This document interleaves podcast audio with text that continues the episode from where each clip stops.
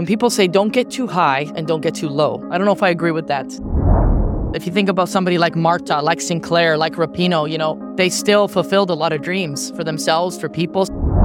Sport is the most powerful tool in the world. Hello, I'm Vanessa. As you can hear from my accent, I'm French. I've been a sports content creator for six years now. I have built a community of nearly 400,000 sports professionals and fans. Welcome to Champion du Digital, the podcast that puts the spotlight on the champions who work behind the scene to shape the sports of today and write the sports of tomorrow. In this podcast, you will find interviews with professionals who provide concrete answers to a trendy subjects in the sports industry. Fan experience, social media, Web3 influence, entrepreneurship, sports jobs. Whether you are an entrepreneur, a professional or a student, this podcast is made for you. Good listening. My name's Carmelina Moscato, head coach FIFA legend, and uh, that's me, former international. Why do you think this FIFA Women World Cup was a turning point for women's football?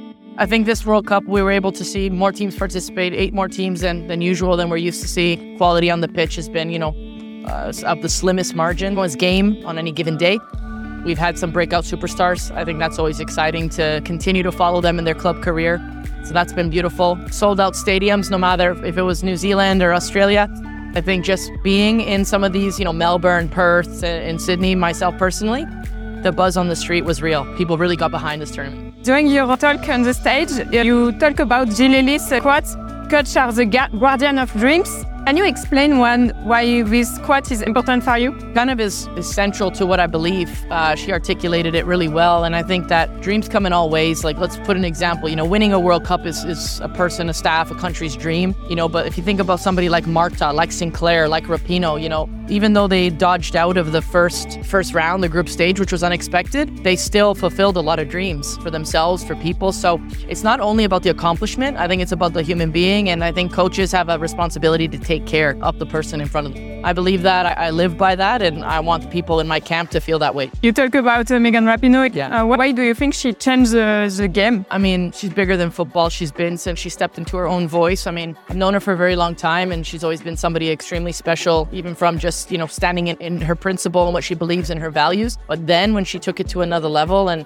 I think put herself on the line, protecting a, a, lot of people who don't have the same voice and platform that she has. Her thirst and hunger for social justice and just the right thing, I think, is inspiring. And what she does kind of finds its way to land on, on everybody in some way. She's changed the game forever, using the voice in the best way. You played in World Cup. If I, I ask you to tell me a memory in World Cup, the first? You know what? I, I probably should get checked out because I don't have a lot of like, oh, my first game ever. I remember my first game ever for Canada, but not necessarily for the World Cup. But every World Cup has been so different. I played in three, was on the roster for three. So, you know, I never really got a lot of minutes in the World Cup. I was always a role player. I played Olympic Games full time, but it was such an interesting thing. I think what it what it meant to me was it brought my sisters together, people I love forever, my family to the game.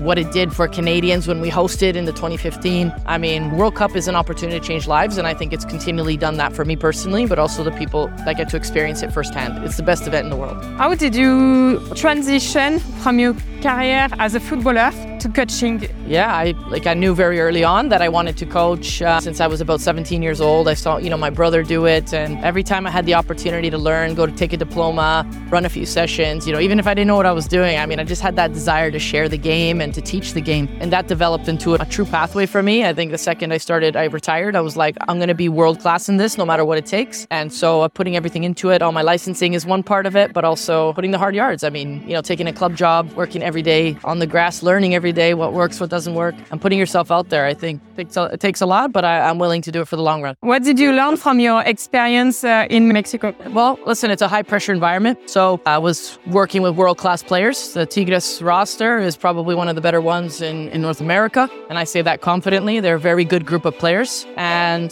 it brought the best out of me and I brought the best out of them. I think that's we can confidently say that. And you have to perform under a group of, or in front of a group of fans who are ruthless. I hadn't dealt with that before. Yeah. And so that was a new experience for me. You know, that comes with good and bad, positive and toxic. But at the end of the day, I felt very fortunate to have coached in that city for a city that loves women's football, and that was really, really special. There is a question I ask to everyone I interview. Okay. It's the quote of Nelson Mandela. Do you think sports has the power to change the world? It is right in front of us. It's bringing us together. I mean, I think the connections that it allows people to express who they are in a way that no, no other industry can do. So, all walks of life, it's inclusive. Sport is the most powerful tool in the world for self expression. There is a special coach, Sarina, the coach of England, mm-hmm. England team. What do you think about her journey? She's a, an absolute game changing legend. I think what she's been able to do over various time periods with different teams, different challenges, different federations, different stages um, is unprecedented. I think she's by far the best coach in the world at the minute. And I think what she's done is a huge inspiration to men and women and boys and girls everywhere. Literally, she will be etched in in the memories of, of many for a very, very long time. What is the best advice you received in your career of coach and player? Yeah, I think, well, what first comes to mind without deep thought is, you know, when people say don't get too high and don't get too low. I don't know if I agree with that. People are always talking about living in this sort of medium ground and staying balanced as a coach. And although I believe that, and I think most of the time, I think it's important to enjoy and to understand the highs and to understand the lows. So that means you have to visit them. Yeah. And eventually you come out with balance. But I don't think it's good to ignore the highs and ignore the lows. So that's what I, I learned is that to, to live the full expression of the sport, you have to understand both.